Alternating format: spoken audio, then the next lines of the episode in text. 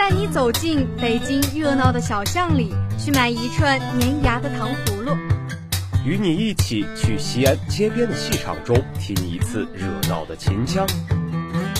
是综艺节目的诙谐幽默，还是韩剧的甜死人不偿命？是纪录片的气势磅礴，还是悬疑推理剧的扣人心弦？一起分享偶像 idol 的日常八卦，一起见证明日之星的破茧成长。这里是深水一号游轮，快加入我们的豪华之旅吧！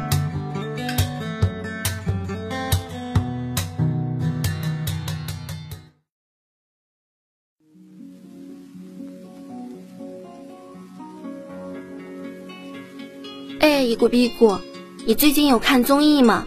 我最近把在追的电视剧看完了，都没下饭的视频看了。其实最近还有挺多有意思的节目，比如腾讯的《创四》，我都看上头了。我最近还在每天给李老师投票呢，他可休想下班。是吗？那我得去看看。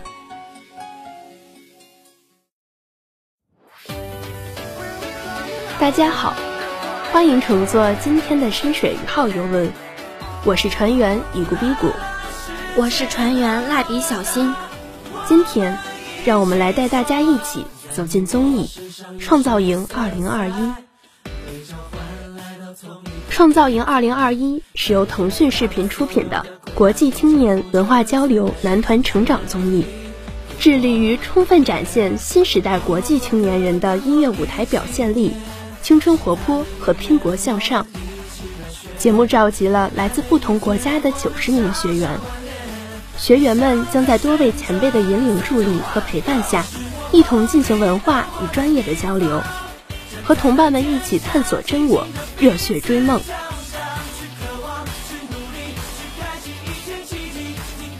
去年，《创造营2020》热度不及爱奇艺的《青春有你2》，Yes OK，响彻各大商品店。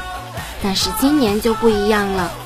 这只鹅复仇归来，它已经不是一只普通的鹅了，它现在是钮祜禄鹅了。不得不说，今年创造营取得成功的原因就是有特点。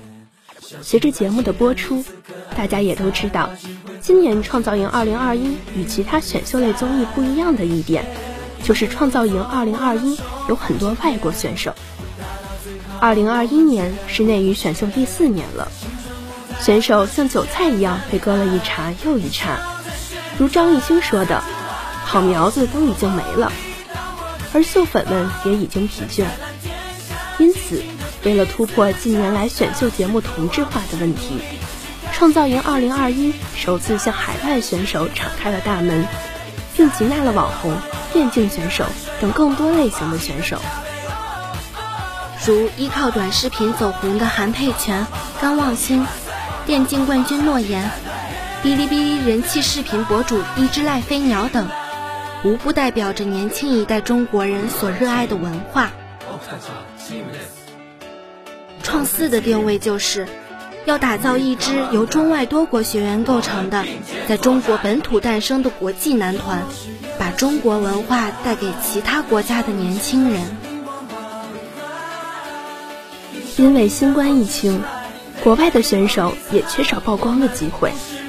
两方一拍即合，在给外国选手提供更多舞台的同时，也给中国的选秀市场注入了新鲜血液。将利益拉到文化交流，便能吸引更多的目光。正如外国选手庆怜所说：“这就是我来中国的目的之一，拥抱中国文化。”但创造营的特点。也不单单是只有外国选手，从评级初舞台开始，创造营就有各种奇奇怪怪的爆点。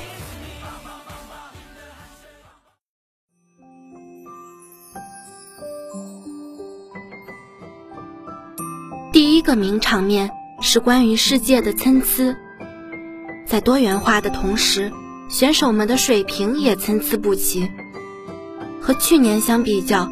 今年导师们的情商都明显变高了，说出来的话也让人摸不清头脑，既像夸人又像反话。在初舞台的前半段，中国选手的表现是不尽如人意的。然而，邓超却说：“我觉得你们这个赛制制定的很好，让我看到了世界的参差。而导师团这种和以往不一样的说话方式，既让网友不禁赞叹高情商，也为节目增添了热度。”第二个有意思的点是韩佩泉的嘴。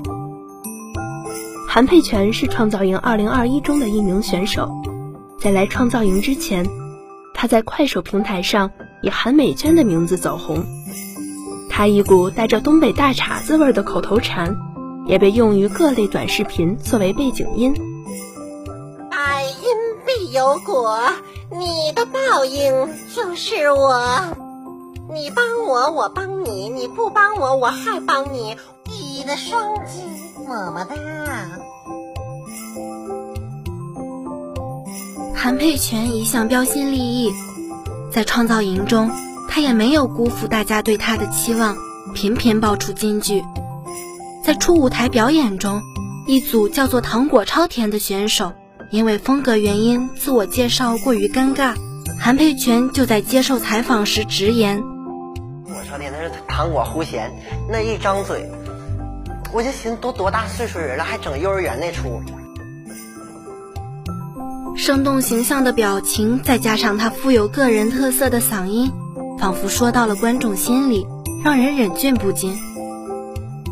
相信大部分看过节目的观众都达成了共识，就是韩佩泉可以淘汰，但是韩佩泉的嘴必须留下。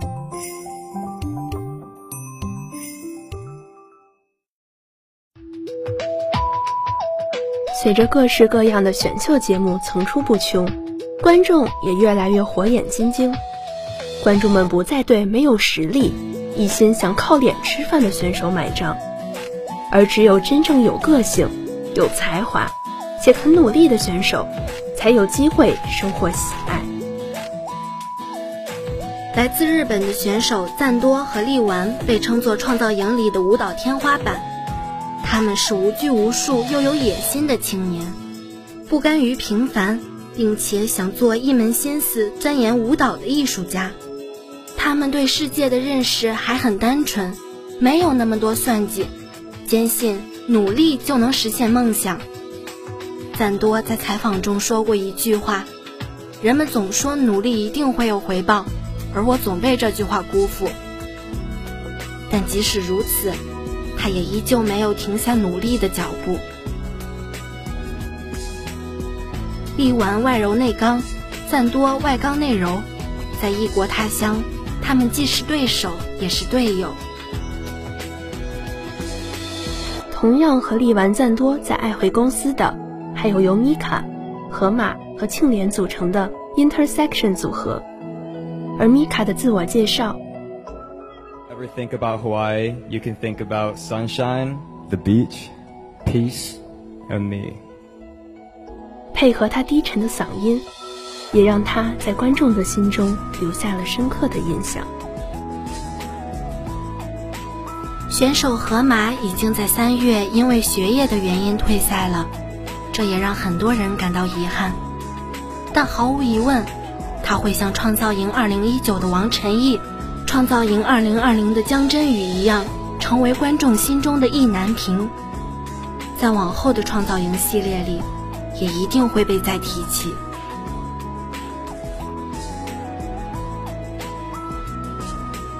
而小老弟庆怜性格可爱，母胎单身，出道的原因是暗恋韩国偶像组合 BLACKPINK 的 Jennie，一直相信只要努力就能和 Jennie 结婚，然而。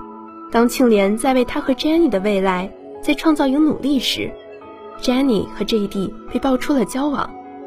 在这一绯闻被澄清前，网友目睹了庆怜塌房的全过程，并附赠了他全网嘲笑。对海外练习生实力的认可，对饭圈推崇美丽废物的不满，对创四内娱练习生整体表现的失望，对资本碾压个人努力的愤怒。让爱回五子的粉丝团情绪更加激动，而爱回五子的人气也越来越火爆。海外赛道的内卷在带来争议的同时，也给创造营带来了更多的热度和话题，吸引了更多的目光。如之前所说，不同领域的网红也都纷纷报名，加入了这一次的创造营。其中，刘宇、薛八一等五位国风少年的登场，尤其令人眼前一亮。只见他们身穿红色汉服，手持白色纸扇，唱着一曲《天下》，肆意展现了中国古典舞的潇洒写意。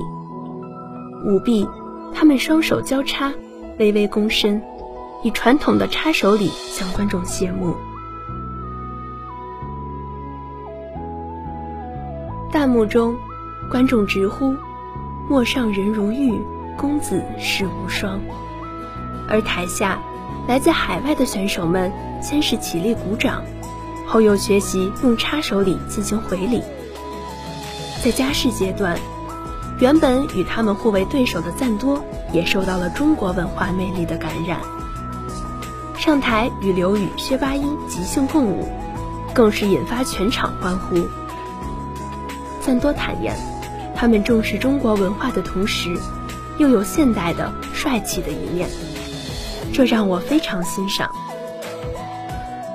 国风少年们的精彩表现，不仅得到了外国选手的认可，将中国文化带给其他国家的年轻人，更打破了传统选秀节目对于男团的定义，也对国产偶像做出新的诠释。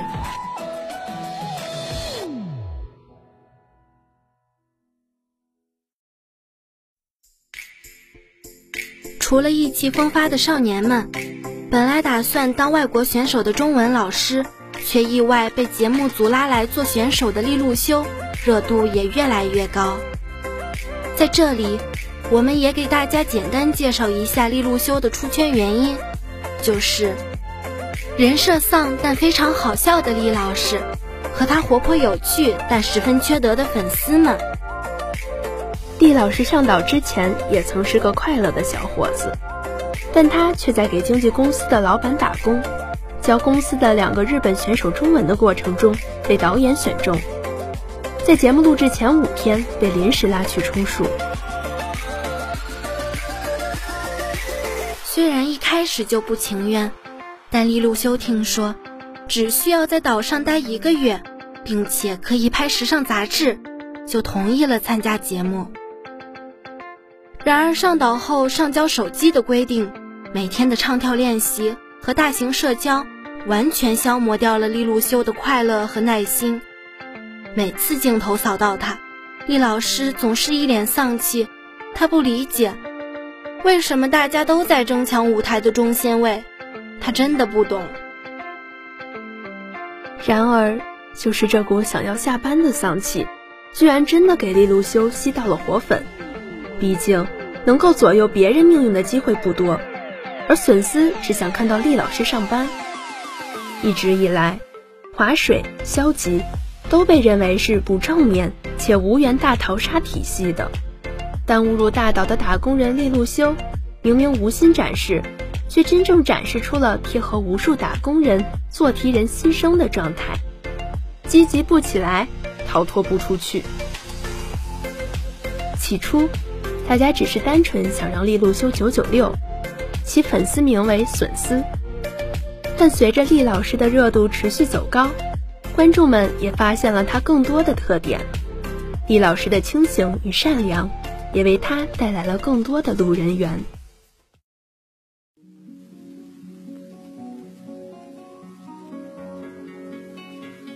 二创舞台上的利路修，依旧努力降低着存在感。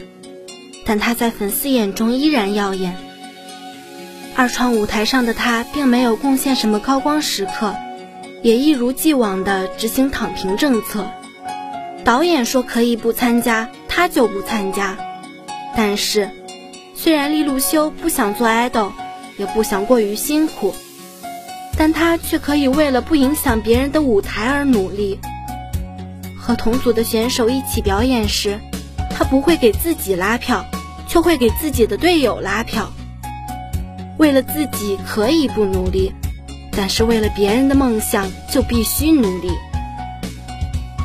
从被临时抓来的梗出圈，到损丝越来越损的种种抽奖狂欢，利路修宛如一个接受度超高的海绵，让人从他的被动状态中感受到快乐。这种纯粹又快乐的追星氛围和低成本的沉浸式追星模式，也是粉丝们的队伍越来越壮大的原因。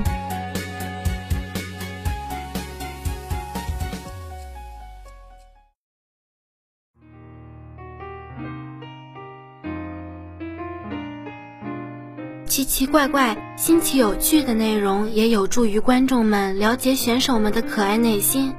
于是，创造营举办了一次小活动，让选手们根据自己的想法，对主题曲进行第二次创作。各类延伸节目也有助于完善选手们的群像，利于让观众们去发现和挖掘选手们更多的可能性。主题曲二创在展现选手特色的同时，也点明了文化交流的主题。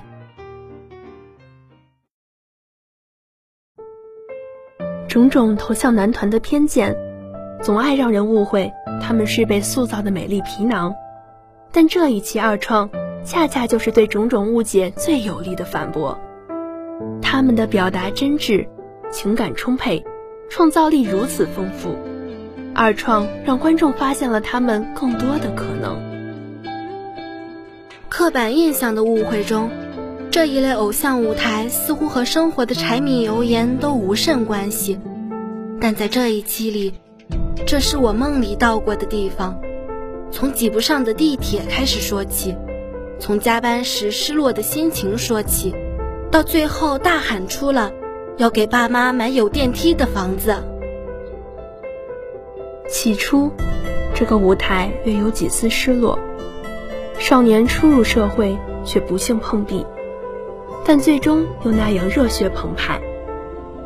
他们依次高喊出：“我不是谁的哥哥，我是上原一翔，我要成为优秀的音乐人。”他们的声音，如同一部青春电影中烟火盛放的最强音。如果说这是我梦里到过的地方，是从失落到燃的情绪走向，隔壁韩佩泉组的。爱上哪儿闯上哪儿闯，则是意料之外的解放天性式爆笑。在韩佩泉的韩美娟化训练营中，组员们纷纷丢下了偶像包袱，上演了一出魔性戏剧。于庚寅妖娆叉腰唱：“我是傲娇小鱼儿，游进你的心里呀。”邓超老师一秒找到了灵魂归宿，周深老师启动。甜甜腻腻小白粥，尝我一口，喵喵喵！模式，当时全场沸腾，实在令人印象深刻。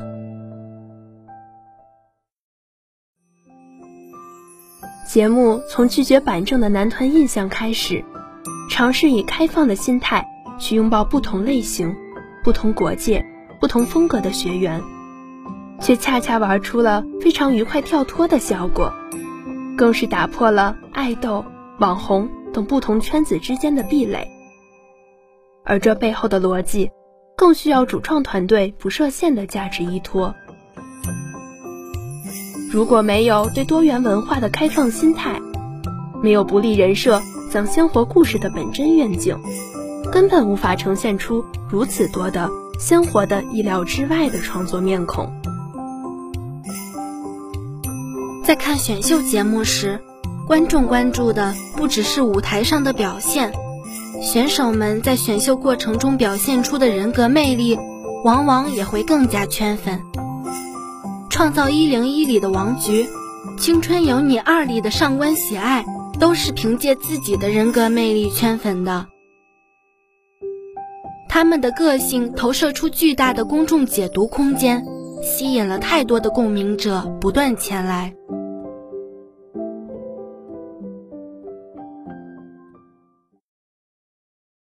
偶像最需要的是引领人们积极向上的力量。面对导师、前辈、队友时的真诚与谦逊，面对舞台和观众时的认真和自信，追逐梦想时的不辞劳苦、拼尽全力，甚至是遇到挫折和失败时勇敢承担、不轻言放弃的态度，也都是能让选手成为偶像的闪光点。这一档热门综艺汇聚了许多不同的年轻人，唱歌、跳舞和人物故事只是载体，但真正的价值落点，或许是让观众从中观看到与选手间的共鸣关系，看见大千世界的无限可能。从形形色色的选手身上，我们都能找到自己的影子。那么多的选手。他们用自己的故事、人生、情感、能力，填充了原本或许单薄的口号，也真正让人们看到了世界那么大，我们一起闯的青春肆意和耀眼光芒。节目一期期的播出了，这一场盛大的青春夏令营的新手村征程也似乎就此完成。排名公布日时。小可爱们挥泪告别的画面叫人动容，但不论是暂时说再见，还是继续通过解锁新玩法，每位学员的表现都叫人印象深刻，人物群像的塑造也非常成功。走过这段时光后，他们将往光明里去。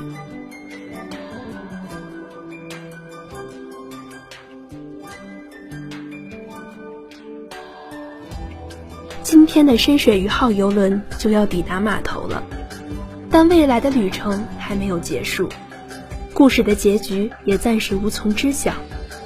就让我们一起走进创造营2021，期待最终的成团之夜。本期节目到此就要结束了，感谢大家的收听，感谢导播花露水，感谢编辑印良，我是播音以无逼谷。我是播音蜡笔小新，我们下期再见。